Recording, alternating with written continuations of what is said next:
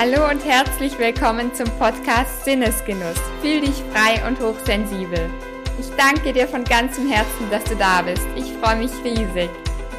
Mein Name ist Lisa Doms und ich bin deine Genussbotin Lisa.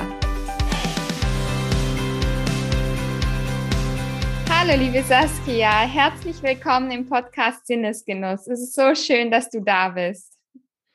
Hallo, liebe Lisa. Ich freue mich auch riesig, dass ich bei dir im Podcast zu Gast sein darf und bin ganz gespannt auf unser Gespräch. Als erstes stelle ich dich kurz vor. Du kommst aus der Nähe von Stuttgart und bist 24 und du hast vor ungefähr einem Jahr deinen eigenen Blog mit einem wundervollen Titel namens Bunte Zebras gegründet rund um die Themen Essstörung, Persönlichkeitsentwicklung und Heilung. Dazu gibt es auch inzwischen deinen Podcast, eine Community mit einem Get-Together, was ich auch wundervoll finde. Und du gehst auch wirklich dafür los, anderen Betroffenen zu schenken und Mut zu geben, die Essstörung heilen zu können, weil du selbst seit deinem zwölften Lebensjahr unter Bulimie und Magersucht im Wechsel oder gemeinsam gelitten hast. Saskia, möchtest du dich noch kurz selbst in eigenen Worten vorstellen, unsere Zuhörer begrüßen und sagen, was dein persönlicher Lebensgenuss ist? Ja, danke erstmal für deine Einführung und die Vorstellung, die du schon sehr gut auf den Punkt gebracht hast. Also genau so ist es. Ich bin Saskia, 24 und ja, das Thema Essstörung begleitet mich tatsächlich schon mein halbes Leben lang Wobei ich sagen muss, dass es immer mal wieder Phasen gab, in denen es präsenter war und Phasen gab, in denen es weniger präsent ist. Und ich habe schnell gemerkt, dass ich etwas ändern möchte, aber wusste nie so wirklich, wo ich anfangen soll. Und gleichzeitig hat mir auch das Wissen gefehlt, dass es bei der Essstörung um mehr geht als um das Essen an sich und um meinen Körper. Und dieses Wissen habe ich tatsächlich erst in den letzten ein bis zwei Jahren bekommen, als ich selbst ein Coaching durchlaufen habe und ein Online-Programm gemacht habe zum Thema persönliche Weiterentwicklung. Und da ist mir nochmal ein völlig neuer Horizont aufgegangen. Ich kann es wirklich nicht anders sagen. Und so viele Dinge haben sich gefügt und ich habe rückblickend so viel verstanden. Und das ist auch das, was ich mit meinem Blog und dem Podcast weitergeben möchte, dass man zwischen den Zeilen lesen darf und dass man hinschauen darf, wofür die Essstörung steht. Und du hast, hast jetzt gerade gefragt, was mein persönlicher Lebensgenuss ist. Tatsächlich kann ich mich gar nicht auf eine Sache festlegen, sondern möchte sagen, dass ich das Leben in Gänze inzwischen einfach so genieße und das Leben als Ganzes mein Genuss ist, weil ich ganz lange viele Dinge aus meiner Vergangenheit löschen wollte, gerne anders gemacht hätte, gerne nochmal von vorne angefangen hätte und heute aber erkenne, dass alles, was passiert ist, mich zu dem Menschen gemacht hat, der ich heute bin. Und dafür bin ich rückblickend so dankbar und gleichzeitig schaue ich auch so positiv gestimmt in die Zukunft auf alles, was noch kommt und was mich noch erwartet. Und daher kann ich nur sagen, dass das Leben an sich mein persönlicher Genuss ist. Wow, wunderschön. Dankeschön fürs Teilen. Jetzt würde mich sehr interessieren, wie du das denn geschafft hast, das Leben plötzlich anzunehmen und die Geschenke gerade in den Schmerzen zu finden. Mhm eine sehr gute Frage, tatsächlich auch eine Frage, die mir auf Instagram oder auch über das Kontaktformular auf meinem Blog ganz, ganz häufig gestellt wird, weil viele Menschen dieses rationale Wissen haben, und das kenne ich aus meiner eigenen Geschichte, dass ich unglaublich viel über Essstörungen wusste. Ich wusste unglaublich viel über den Heilungsweg, aber ich kam trotzdem nicht in die Umsetzung. Und eines Tages habe ich mir die Frage gestellt, ob das wirklich die Art ist, auf die ich mein Leben leben möchte. Und meine Antwort war nein. Und dann war die Angst, dieses Leben auf die Art weiterzuführen, plötzlich größer als der Schmerz loszugehen. Und das war der Tag, an dem ich gesagt habe, egal was kommt, ich setze jetzt einen Fuß vor den anderen und begebe mich auf diesen Heilungsweg und es gibt für mich kein Zurück mehr. Und dann habe ich gelernt, dass dem Gehenden der Weg unter die Füße geschoben wird. Das ist heutzutage auch tatsächlich eins meiner absoluten Favorite Quotes, weil es einfach so wahr ist. Plötzlich haben sich ganz viele Türen geöffnet, von denen ich vorher nicht mal wusste, dass sie da sind. Und so viele Dinge haben sich ergeben, die ich für unmöglich gehalten hätte. Von daher kann ich nur jedem sagen, warte nicht auf den Moment, in dem du dich bereit fühlst, warte nicht auf den Moment, in dem du glaubst, jetzt ist der perfekte Zeitpunkt, sondern fang an und du wirst wachsen im Prozess. Oh, so, so schön. Hast du das denn geschafft, gleich beim ersten Mal, wo du diese Entscheidung getroffen hast, jetzt möchtest du was verändern, in die Umsetzung zu gehen? War das dann gleich bei dem ersten Mal, bei der ersten Entscheidung? Weil ich kenne das von mir, dass ich öfters das Gefühl hatte, in all den Jahren der Essstörung es zu wollen und dann auch vorwärts zu gehen, aber letztendlich doch wieder zurückzufallen. Wenn ja, wie bist du damit umgegangen? Also natürlich ist auch mein Weg alles andere als geradlinig verlaufen. Ich habe schon in meiner Vorstellung gesagt, dass die Essstörung immer mal wieder präsenter war und es dann aber auch Phasen gab, in denen sie weniger präsent gewesen ist. Und ich bin oft zurückgefallen. Ich hatte viele Rückschritte gemacht, was überwiegend daran lag, dass ich, wie bereits eingangs gesagt, sehr symptombehaftet an die ganze Sache rangegangen bin. Ich habe geglaubt, ich muss doch einfach nur essen, ich muss doch einfach nur zunehmen. Und so habe ich immer im Außen nach Möglichkeiten gesucht, die mir geholfen haben. Ein ganz großes Thema war bei mir dann auch der Sport. Ich bin dann in eine sehr starke Sportsucht mit einem Bewegungsdrang gerutscht und habe eine Wettkampfvorbereitung gemacht, bin als Bikini-Athletin auf die Wettkampfbühne gegangen und da hatte ich rein optisch den perfekten Körper und trotzdem war ich innerlich total kaputt und todunglücklich. Und das war auch der Zeitpunkt, in dem ich gemerkt habe, wow, krass, vielleicht darf ich mich nicht immer nur im Außen orientieren und nach Dingen im Außen suchen, die mir auf meinem Weg helfen könnten, sondern vielleicht sollte ich den Blick mal in mein Innerstes werfen. Und das war dann auch der Zeitpunkt, in dem ich verstanden habe, dass es um mehr geht als um das Essen, dass es um mehr geht als um meinen Körper.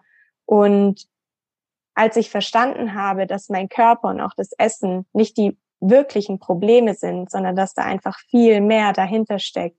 Glaubenssätze, Traumata, innere Überzeugungen, mein Selbstwert und, und, und, ab da gab es kein Zurück mehr. Weil jedes Mal, wenn dann wieder die negativen Gedanken hochkamen oder ich mich kritisch im Spiegel angeschaut habe, habe ich tiefer hingeschaut und mich gefragt, was ist gerade eigentlich los? Was will wirklich angeschaut werden? Und ich habe einfach nicht mehr das Essen und meinen Körper instrumentalisiert, sondern mich getraut, einen Blick dahinter zu werfen. Und das war für mich tatsächlich so ein wertvoller Schlüssel. Hm. Ja, kann ich total nachvollziehen. Ich glaube auch oft, dass viele denken oder haben so große Angst vor dem Schmerz. Dabei ist die Angst vor der Angst meistens viel größer. Und mir wurde dann auch irgendwann bewusst, dass Angst meist nur die Erwartung von Schmerz in der Zukunft ist. Und dass genau das dann passiert, wenn wir uns das ständig vorstellen. Mhm. Was hat dir persönlich dabei geholfen, diesen Mut aufzubringen, dann trotzdem in den Schmerz zu gehen und es anzuschauen, was wirklich dabei dahinter steckt und was hilft dir dabei? Mhm. Also was mir bis heute hilft, ist tatsächlich eine kraftvolle Vision und ein positives Bild von meinem zukünftigen Ich. Ich habe mir immer wieder die Frage gestellt, wer will ich sein in dieser Welt? Und für mich dann festgestellt, dass ich jemand sein möchte, der zum einen einen Unterschied macht. Und das versuche ich heute mit dem Blog und dem Podcast oder auch der Online-Community.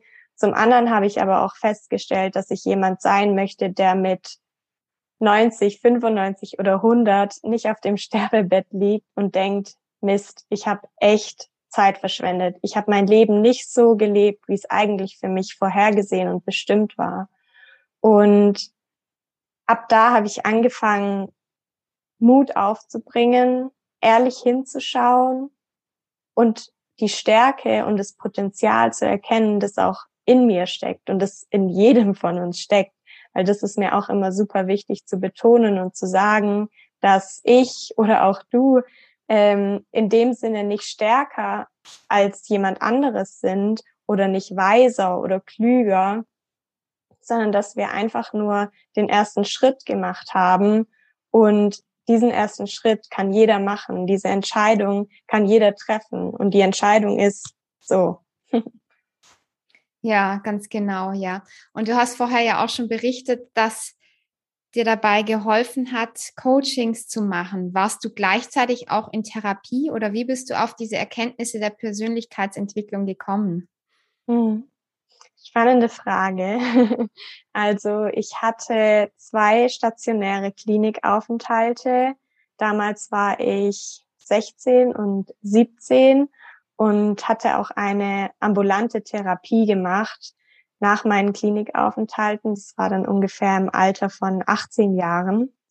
Und ich muss ehrlich gestehen, dass mir diese Klinikaufenthalte wie auch die ambulante Therapie für meinen eigenen Weg nicht wirklich geholfen hat, weil mir dort beigebracht wurde, dass es um das Symptom geht. Es gab dann diesen Gewichtsplan, dass ich 500 Gramm in der Woche mindestens zunehmen muss. Mir wurde Essen vorgesetzt und gesagt, hey, das musst du essen und wenn du es nicht essen kannst, dann wirst du bestraft. Wenn du deine 500 Gramm in der Woche, in der Woche zunimmst, dann wirst du belohnt.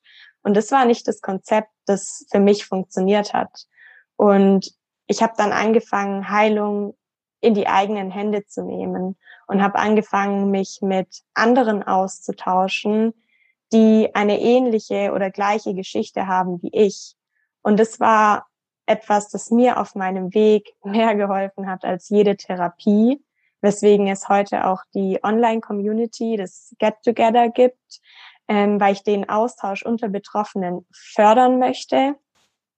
Aber als ich dann nach der Wettkampfvorbereitung und dem Wettkampf 2019 erkannt habe, dass da einfach auch noch mehr dahinter steckt und ich vielleicht noch mal intensiver hinschauen darf, habe ich mir dann tatsächlich auch Unterstützung in Form von einem Coach geholt, der mit mir weniger das Symptom Essstörung angeschaut hat, sondern vielmehr all die Dinge, die eben dahinter verborgen lagen. Und daraufhin habe ich dann auch noch die Rise Up and Shine Uni gemacht von der Laura Marlina Seiler. Das war Anfang diesen Jahres. Und ich muss sagen, dass auch das nochmal wirklich was gebracht hat für mich und meine persönliche Weiterentwicklung. Ich bin immer sehr, sehr erstaunt auch davon, dass es ja eigentlich ein ja, Online-Coaching-Programm ist, das jeder machen kann, wo aber doch jeder individuell für sich Dinge herausarbeitet und darin einfach auch so eine Erfüllung finden kann und so eine Befreiung. Und von daher ähm, war das tatsächlich auch noch etwas, das mir auf meinem Weg sehr geholfen hat und was eine tolle Unterstützung war. Da sprichst du mir sehr aus dem Herzen.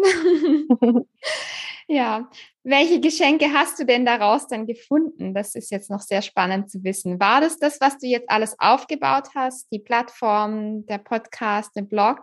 Sind es deine mhm. persönlichen Geschenke aus der Essstörung oder hast du noch mehr? Mhm.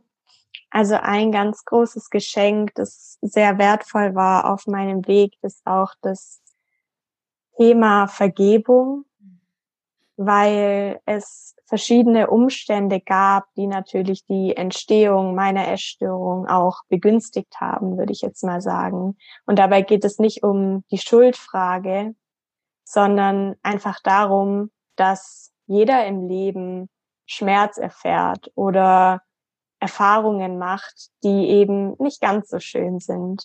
Und Vergebung war für mich einfach so ein wertvolles Tool, da einen Haken dran zu setzen und mich nicht länger nur mit der Vergangenheit zu beschäftigen, sondern auch ganz präsent zu werden, im Hier und Jetzt anzukommen und meinen Fokus auf die Dinge richten zu können, die ich jetzt erschaffen möchte und diesen ganzen alten Ballast einfach loszulassen.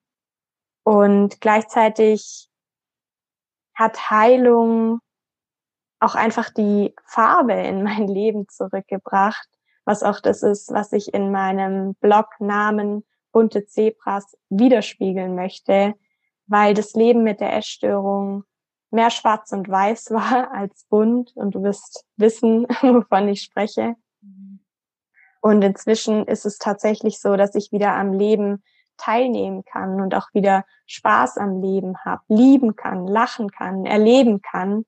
Und das ist das größte Geschenk, das mir die Essstörung, aber natürlich auch der damit verbundene Heilungsweg gebracht hat. Und das wünsche ich mir einfach für jede und jeden da draußen, dass sie entdecken, dass das Leben viel mehr für sie bereithält, dass die Essstörung nicht unbedingt etwas sein muss, das einen das Leben schwer macht, das nur Schmerz und Leid bringt, sondern dass es ja dieser enge Kokon ist, den man ja auch vom Schmetterling kennt, wo man sich hindurchpressen muss durch diese enge, unbequeme Öffnung, um aber hinterher in voller Pracht und voller Blüte erstrahlen zu können. Und ja, das ist das Geschenk, was ich mir aus dieser Zeit auch mitnehme. So schön. Also mir sind gerade kurz die Tränen gekommen zwischendurch. so rührend, weil dieses Thema Vergebung ist auch eines meiner Herzensthemen und du hast es so wunderschön ausgedrückt, weil gerade im vergangenen Jahr wurde mir das auch so bewusst, als ich die ja meine drei wichtigsten Menschen verloren habe, sehe ich so viel in meinem Umfeld, wie alle anderen dagegen kämpfen und sagen, es darf doch jetzt nicht sein und es kann nicht sein. Und dieses Wahrhaben, das bereitet so viel Schmerz. Also ich habe dann für mich entdeckt, dass Leid nur entsteht, wenn wir nicht annehmen, was ist. Und diese Botschaft liegt mir auch so am Herzen und ich finde, das hast du so schön gesagt. Ja, total. Also ich kann es auch nur so bestätigen, wie du es eben nochmal zusammengefasst hast, dass es eben auch nichts bringt, die Dinge auf eine Art abzuwerten oder zu verurteilen oder in eine Opferrolle zu schlüpfen, sondern dass man in jedem Moment seines Lebens die Möglichkeit hat, Verantwortung zu übernehmen. Und dass egal wie schmerzhaft manche Erinnerungen auch sein mögen, sie immer auch ein Geschenk mit sich bringen und man kurz oder gerade bei Schicksalsschlägen vielleicht auch über einen längeren Zeitraum leiden darf und traurig sein darf, trauern darf. Das ist natürlich alles gar keine Frage.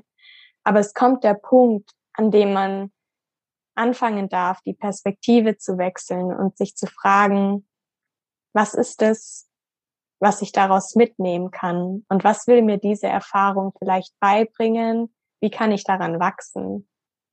Ganz genau, ja. Ja. Mhm. Wie hast du es denn dann geschafft, deine Essstörung anzunehmen? Und also bist du auch der Meinung, dass es nicht der Kampf ist, der hilft, sondern genau das Gegenteil, also die Annahme? Mhm. ja, das ist auch so ein bisschen mein Herzensthema, weil man das ganz oft hört, der Kampf gegen die Essstörung oder ich kämpfe mit einer Essstörung. Und das sind zwei Sätze, die ich selbst häufig benutzt habe in der Vergangenheit. Und ich habe auch immer einen Kampf geführt, weil es sich teilweise ja wirklich anfühlt wie ein Kampf. Aber ich habe für mich im Laufe der Zeit verstanden, dass die Essstörung, wie schon gesagt, nichts ist, das mir in erster Linie schaden wollte, weil ich die Essstörung nicht aus einem aus aus irgendeinem Grund entwickelt habe, sondern es gab eben einen bestimmten Grund, aus dem sie da ist. Sie wollte mich auf Missstände in meinem Leben aufmerksam machen und mich dazu zwingen, hinzuschauen. Und als ich das erkannt habe, konnte ich die Krankheit dann auch annehmen und ihr rückblickend sogar dankbar sein, dass sie da war. Weil bei mir war es ein ganz großes Thema von Ablehnung gegenüber mir selbst. Also ich habe sehr früh angefangen, mich zu verstellen, weil ich immer dachte, ich bin nicht in Ordnung, so wie ich bin.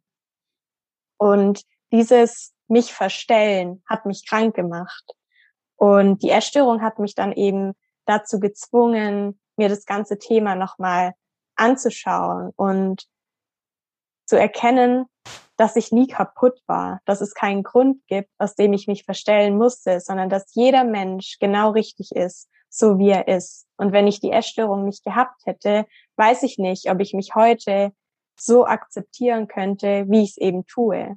Und dass ich auch meine bunten Eigenschaften so annehme und sie sogar wertschätze, wie ich es heute mache. Und von daher, es ist kein Kampf gegen die Essstörung, sondern es ist ein Weiterentwickeln mit der Essstörung. Oh ja. Mhm. Und hast du dabei auch gemerkt, dass du plötzlich, als du den Kampf losgelassen hast, die Kraft dafür hattest, gesund zu werden, weil davor haben wir unsere ganze Kraft immer dafür aufgewendet, gegen die Krankheit zu kämpfen und hatten nicht die Kraft für die Gesundheit. Also zumindest mhm. war das bei mir so. War das bei dir auch so? Klar, wenn man sich das Ganze auch mal bildlich vorstellt, wie kämpft man denn? Man kämpft mit geballten Fäusten oder man kämpft mit Messern in der Hand, vielleicht mit einem Gewehr in der Hand. Jedenfalls hast du die Hände nicht frei. Und wenn du den Kampf dann mal bleiben lässt, dann stehst du auf einmal mit leeren Händen da und merkst, wow, jetzt kann ich ja mal wirklich was anpacken, was aber auch wichtig ist und was wirklich wichtig ist. Deswegen kann ich dir da nur beipflichten und ja, jedem nur raten, diesen Kampf aufzugeben, sondern anzunehmen, was ist, weil alles, was ist, darf sein. Genau, ja, sehr schön, ja. Mm, ich würde noch mal kurz eine Frage stellen zum Thema Vergebung, weil du das auch so schön angesprochen hast. Mm, was bedeutet für dich Vergebung? Also, weil für mich ist das meine persönliche Freiheit. Weil viele denken oft, wenn wir jemand anderem oder der Essstörung oder was uns passiert ist, vergeben, dass wir dann dieser Sache oder dem anderen Menschen vergeben. Für mich persönlich war die größte Erkenntnis, dass ich mir selbst damit vergebe und mich selbst frei mache, unabhängig von den anderen. Mhm. Ja, ich habe kurz darüber nachgedacht, was Vergebung für mich bedeutet. Mhm. Und Freiheit, wie du es beschrieben hast, trifft es ganz gut. Ich würde noch hinzufügen, dass Vergebung bedeutet, mir meine Kraft zurückzuholen. Weil solange ich mit einem Vorwurf durch die Gegend laufe, ist mein Fokus permanent bei Dingen, die im Außen liegen, bei Menschen, die in meiner Vergangenheit stattgefunden haben, bei Dingen, die mal waren. Und in dem Moment, wo ich vergebe und den Ballast loslasse, bin ich präsent, bin ich im Hier und Jetzt mhm. und kann auch wieder in meine volle Kraft kommen. Und das ist, glaube ich, was Vergebung für mich ist, wie ich es auch definieren würde. Hol dir deine Kraft zurück. Mhm. Ja, und wie kommst du ins Hier und Jetzt? Ich habe da inzwischen ein ähm, sehr gutes Tool, mit dem ich mich auch immer ins Hier und Jetzt hole. Denn ja, dieser Heilungsweg ist manchmal schwer, ist manchmal schmerzhaft, ist manchmal mit ganz viel Angst verbunden. Aber du hast es vorhin schon mit diesem schönen Zitat auch wundervoll beschrieben, dass Angst ganz oft die Erwartung von Schmerz in der Zukunft ist. Sprich, wir sind auch nicht präsent und im Hier und Jetzt. Und das kraftvollste Tool für mich, mich ins Hier und Jetzt zu holen, ist der Atem. Mhm. Indem ich für einen Augenblick meine Augen schließe, die Hand auf mein Herz lege, mein Herzschlag auch spüre und das Leben durch mich fließen lasse und mich ganz bewusst auf den Atem konzentriere, dann bin ich präsent und im Hier und Jetzt. Mhm. Ich hatte vor kurzem ein Gespräch mit einer lieben Freundin von mir, die auch Atemtherapeutin ist, die immer sagt, so wie wir atmen, so leben wir. Mhm. Und das finde ich einfach total kraftvoll, weshalb ich auch den Atem inzwischen sehr häufig und gerne für mich nutze. So schön, ja, kann ich nur bestätigen. Und ich finde es auch so schön, wie du das beschrieben hast gerade. Also wenn ich dich jetzt sehe bei YouTube, wie du wirklich in dein Gefühl gegangen bist dabei, während des Atems. Also so schön zu sehen und so kraftvoll. Was ich dabei natürlich sofort sehe, ist, dass du dabei deinen Gefühlssinn einsetzt. Weil bei mir ist ja das, was mir hilft, um ins Hier und Jetzt zu kommen, meine fünf Sinne einzusetzen. Und gerade bei dem Atem geschieht vor allem das, der Moment, ins Gefühl wiederzukommen, ins Herz und sich selbst zu fühlen. Mhm. Hat dir persönlich auch die Achtsamkeit geholfen? Ja, total. Also was du gerade gesagt hast, dass wir uns mit dem Atem auch ins Gefühl bringen können, finde ich total wichtig, weil oft ist es so, dass wenn wir im Hier und Jetzt ankommen, zum Beispiel über unseren Atem, dass es nicht unbedingt so sein muss, dass wir dann ruhiger werden oder dass es uns dann sofort erdet und wir auf einmal wieder in Peace sind. Manchmal treffen wir dann auch auf Wut oder auf Schmerz oder auf einen Berg an Gefühlen, mit dem wir überhaupt nicht umgehen können. Es muss nicht immer bedeuten, dass dann alles okay ist, aber es sind auch gerade diese schmerzhaften Gefühle, die mal gefühlt werden wollen, einfach um uns auch zu signalisieren und uns selbst zu beweisen, dass wir die Gefühle aushalten können und dass wir überleben. Denn Angst oder Schmerz, das setzt ja Mechanismen in unserem Körper frei, die sich anfühlen wie Sterben. Und das ist natürlich das Letzte, was unser Körper will, sterben. Aber rational wissen wir natürlich, dass uns das Gefühl von Angst, Trauer, Kummer nicht wirklich sterben lässt. Und deswegen ist es dann auch so wichtig, dieses Gefühl auszuhalten und dahin durchzugehen, weil dann wird es beim nächsten Mal, wenn dieses Gefühl da ist, schon viel, viel leichter. Und Achtsamkeit hat mir in dem Sinne geholfen, dass ich da auch mal wirklich reingegangen bin und alles, was da sein wollte, da gelassen habe. Und von daher, ähm, ja, hat es mir auf jeden Fall sehr geholfen. Hm, schön. Bist du selbst auch hochsensibel, dass du auch mehr Rückzug brauchst und die Achtsamkeit dafür nutzt? Oder fällt es dir auch leicht, in Außen, in Gesellschaft, wenn viel los ist, achtsam mit dir selbst zu sein? Also ich würde mich auf jeden Fall als eine hochsensible Person beschreiben.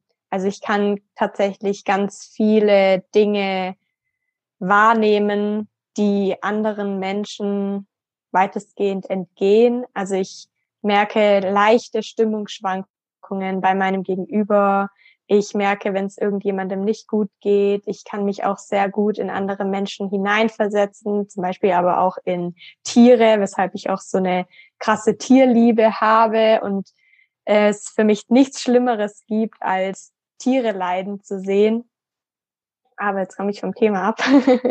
ähm, ja, ich würde mich auf jeden Fall auch als hochsensible Person bezeichnen und ein Nebeneffekt, sage ich jetzt mal, von der Essstörung ist ja auch, dass wir sehr stark in dieser männlichen Energie sind und darauf aus sind, etwas zu leisten und produktiv zu sein, ehrgeizig zu sein, über unsere Grenzen hinauszugehen. Und deswegen ist es mir insbesondere in der Zeit mit Essstörung sehr, sehr schwer gefallen, auch mit Achtsamkeit Rückzug zu schaffen und achtsam für meine Bedürfnisse zu sein, für das, was ich wirklich brauche. Das ist tatsächlich auch etwas, das ich auf meinem Weg aus der Erstörung gelernt habe, weil ich, wie gesagt, erst durch den Heilungsweg auch meine ganz vielen unterschiedlichen Eigenschaften gelernt habe anzuerkennen und zu akzeptieren. Und dazu gehört nun mal auch dieses hochsensible Thema. Und seit ich das aber weiß, baue ich mir natürlich ganz bewusst auch Oasen ein und Zeit für mich und Rückzug und kommuniziere das auch so in meinem Umfeld, dass ich nun mal einfach jemand bin, der viel Zeit für sich braucht, die sogenannte Me-Time. Mhm. Und das ist aber auch okay. Wir Menschen sind alle individuell und jeder unterschiedlich und man darf einfach hinschauen, was man braucht. Und den einen entspannt ist, Zeit für sich zu haben, den anderen entspannt ist, am Wochenende mit anderen feiern zu gehen und Spaß zu haben. Und auch da, es ist in Ordnung. Alles, was ist, darf sein. Hm, total. So wie du das jetzt gerade beschrieben hast, klingt das so, wie wenn du dir dessen aber noch nicht immer bewusst warst. Glaubst du deshalb, dass vielleicht sogar auch die Hochsensibilität ein Faktor für die Essstörung war? Also, dass du da reingerutscht bist, auch dadurch unter anderem? Mhm. Ja, also ganz genau. Ich habe ja vorhin schon beschrieben, dass ich sehr früh angefangen habe, mich zu verstellen. Und damit meinte ich, dass ich schon im Kindergarten eigentlich jemand war, der sich gerne zurückgezogen hat, der viel und gerne mit sich allein gespielt hat, aber ohne dass mir irgendwie dabei langweilig wurde oder dass es auf eine verkorkste Art und Weise war, sondern ich war einfach so. Ich war häufig verträumt und in meiner eigenen Welt, so habe ich es immer genannt, konnte stundenlang Kassetten anhören und mit mir allein Playmobil spielen und, und, und. Und mir wurde immer gesagt, egal ob von Eltern, meinem älteren Bruder, der ein bisschen anders war, oder auch von ähm, Freunden später, komm doch mal mehr mit raus und ähm, zeig dich doch mal und sei nicht immer so schüchtern. Mhm. Und dadurch habe ich dann eben geschlussfolgert, irgendwas stimmt nicht mit mir. Also so wie ich bin, bin ich wohl scheinbar einfach nicht richtig. Und das war der Moment, in dem ich dann langsam aber sicher angefangen habe, mich zu stellen und vorzugeben, jemand und etwas zu sein, das ich eigentlich gar nicht bin und auch nie war. Und dann habe ich mir eine Maske aufgesetzt und versucht, auf einmal sehr extrovertiert zu sein. Und dann wurde ich sehr vorlaut in der Schule. Ich bin am Wochenende viel feiern gegangen. Ich habe angefangen zu rauchen und viel Alkohol zu trinken und war auf einmal gar nicht mehr die Saskia, die alle gekannt haben. Und damit bin ich komischerweise auch wieder auf Ablehnung gestoßen. Hm. Und ich habe wieder für mich geschlussfolgert, irgendwas stimmt nicht mit mir. Und dann stand ich da und wusste nicht mehr weiter. Und es war auch der Moment, in dem ich so unsicher in mir und in meinem Körper war, dass dann die Essstörung in mein Leben gekommen ist, die einfach diese Leere, die ich in mir gespürt habe, gefüllt hat. Und dann musste ich mir auf einmal keine Gedanken mehr um mich, um mein, um meine Eigenschaften machen, um all die Charakterzüge, die ich hatte oder eben auch nicht hatte. Dann war alles, was mich interessiert hat, die Essstörung, das Essen, mein Körper, das war der komplette Lebensinhalt. Ja, das sprichst du mir sehr aus dem Herzen. Kann ich total nachvollziehen. Das ist fast alles genauso wie bei mir. Hm. Und vor allem dieser Schmerz. Also mein persönlich größter Glaubenssatz, der mich in die Essstörung geführt hat, war, dass ich nicht okay bin, so wie ich bin. Und das höre ich bei dir genauso raus. Weißt du noch, wie dieser entstanden ist? War dieser schon früher da oder parallel mit der Essstörung? Und mich würde natürlich auch interessieren, wie du das geschafft hast, diesen zu lösen. Hm. Also ich glaube, dass wir als Kinder natürlich alle auf die Welt kommen und erstmal total im Reinen mit uns sind. Wir haben so dieses Urvertrauen und stellen uns, unsere Handlungen überhaupt nicht in Frage. Und natürlich gibt es dann ganz viele unterschiedliche äußere Einflüsse und Faktoren, die da mit reinspielen, dass eben auch bestimmte Glaubenssätze entstehen und begünstigt werden. Und gleichzeitig gab es auch in meiner Erziehung Faktoren, die mich darin bestätigt haben, dass irgendetwas mit mir nicht okay ist oder dass ich auf eine Art anders sein sollte oder anders sein muss vielleicht sogar.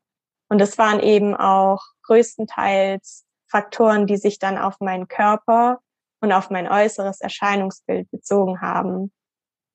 Und in Kombination betrachtet hat es eben diesen Glaubenssatz entstehen lassen und ihn auch immer mehr verdichten lassen, so dass ich irgendwann einfach gar keinen anderen Ausweg mehr gesehen habe, als mit einer Essstörung zu reagieren. Und in meinem Fall war es jetzt eine Essstörung. In anderen Fällen kann das natürlich auch eine andere Form der psychischen Erkrankung sein oder irgendeine Abhängigkeit, irgendeine Sucht. Und ich habe ehrlich gesagt lange Zeit nichts von Glaubenssätzen gewusst, nichts von Weltbildern, nichts von inneren Überzeugungen, weil das komischerweise, und das ist ja auch wirklich verrückt, wenn man mal so darüber nachdenkt, in Kliniken oder auch in ambulanten Therapien, zumindest in meiner nicht, nie thematisiert wurde. Also ich musste mir dieses ganze Wissen über Coachings aneignen oder selbst nachlesen, Podcasts hören und so weiter und so fort. Und ich würde nicht sagen, dass ich den Glaubenssatz inzwischen komplett aufgelöst habe, weil es gibt natürlich immer noch schwierige Tage und schwierige Momente, an denen wieder Zweifel hochkommen. Aber der Unterschied zu früher ist, dass ich weiß, dass es einen Grund dafür gibt, dass dieser Glaubenssatz da ist, dass er mich auch dementsprechend vor schmerzhaften Erfahrungen schützen möchte, dass ich die nicht nochmal machen muss. Und inzwischen bin ich aber Gott sei Dank wieder so bei mir und so im Vertrauen, dass ich es schaffe, diesen Glaubenssatz in den akuten Momenten zu entkräften und mir zum Beispiel durch Tools wie meinen Atem oder auch Yoga oder Meditation oder ähm, einen achtsamen Spaziergang, was auch immer, es schaffe, mich da wieder rauszuholen und quasi nicht mehr so tief in dieses Loch zu fallen. Und das ist, glaube ich, so ein bisschen der, der Unterschied. Weil Heilung bedeutet ja auch nicht immer, dass es einen bestimmten Punkt X gibt und ab dem ist alles okay. Ab dem bist du dein Leben lang für immer glücklich und es wird nie wieder Herausforderungen in deinem Leben geben. Nein, so ist es nicht. Aber Heilung bedeutet, dass du gelernt hast, alternative Bewältigungsstrategien zu haben, die du in gefährlichen, in Anführungszeichen, Situationen und Momenten nutzen kannst, auf die du zurückgreifen kannst. Genau. Total. Ich finde es total wichtig, sogar wenn es immer wieder mal was gibt, wo wir noch heilen dürfen. Weil mhm. meistens sind es ja gerade diese Momente, die unser größtes Wachstum hervorbringen. Ich finde es so wichtig, dass es manchmal auch was gibt. Und für mich ist Glück auch nur ein Kontrastmittel. Das heißt, ich bin immer nur glücklich, wenn ich auch den Schmerz erlebt habe, weil sonst ist ja alles nur gut und dann ist alles auf so einer neutralen Ebene. Das finde ich auch sehr, sehr wichtig, dass du das ansprichst, was Heilung wirklich bedeutet und dass es auch solche Momente gibt, in denen es mal wieder nicht so gut läuft. Hm. hm. Ja, absolut. Also da sagst du was. Und ich habe in letzter Zeit auch sehr viel über Heilung nachgedacht. Einfach auch, weil ich inzwischen an einem Punkt bin, wo ich zumindest sehr viele Teile meiner Essstörung heilen konnte und weil das Essen an sich oder auch mein Körper inzwischen ja nicht mehr im Fokus stehen. Ich mir dafür aber einfach noch viele andere Dinge anschauen darf, wie zum Beispiel das Selbstwertthema oder noch Glaubenssätze hochkommen, von denen ich lange Zeit noch gar nichts gewusst habe. Das ist ja einfach so ein lebenslanges Lernen und Wachsen. Und ich glaube, dass jeder Mensch, egal ob er oder sie eine psychische Erkrankung hat oder nicht, sei es eine Essstörung, eine Depression, was auch immer, jeder Mensch, unabhängig davon, wo er oder sie steht, darf Heilung erfahren, weil jeder Mensch in seinem Leben ein Päckchen zu tragen hat und schmerzhafte Erfahrungen gemacht hat, Glaubenssätze hat. Das haben ja nicht nur wir mit Essstörungen, das hat ja wirklich jeder Mensch. Und deswegen bin ich auch überzeugt davon, dass jeder Mensch Heilung erfahren darf. Und ja, das ist mir auch super wichtig zu sagen, hm, dass dass es einfach für jeden möglich ist und dass jeder hinschauen darf und mutig sein darf. So, so schön. Also ich bin wirklich richtig begeistert. Du bist erst 24 und über deine Erkenntnisse. Also mit 24 war ich noch nicht so weit, definitiv. Also hast du echt meinen größten Respekt verdient. Echt ganz, ganz toll.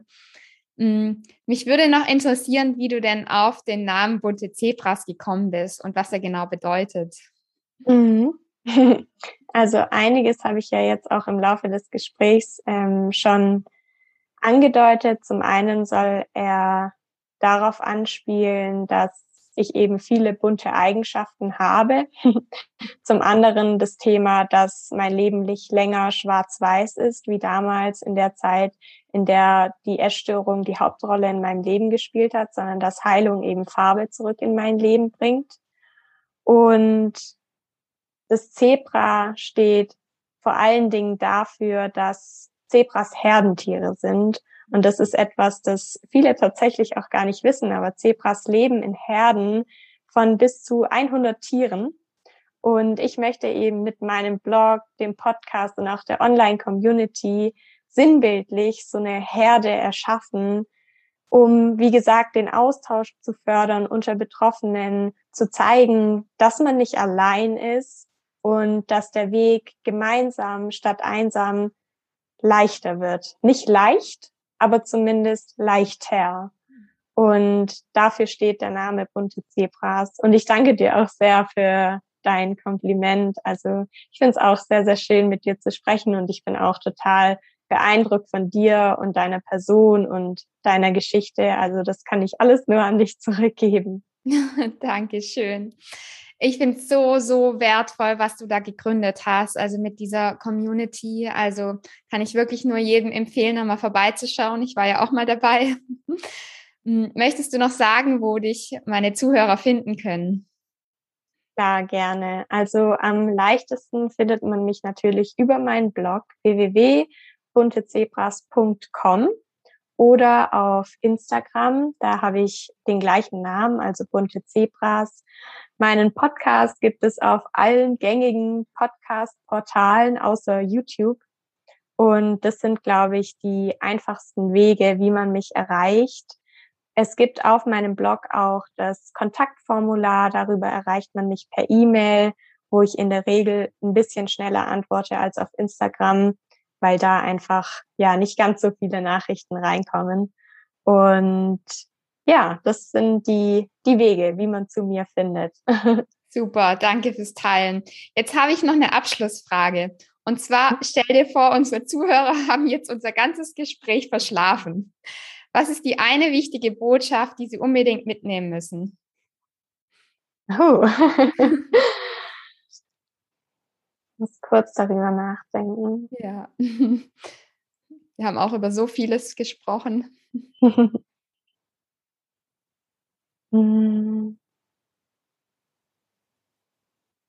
Ich würde sagen, dass die eine wichtige Botschaft ist, dass alles bei dir beginnt, weil das umfasst, dass du dich weniger im Außen orientierst, sondern den Blick mal in dein Innen richtest.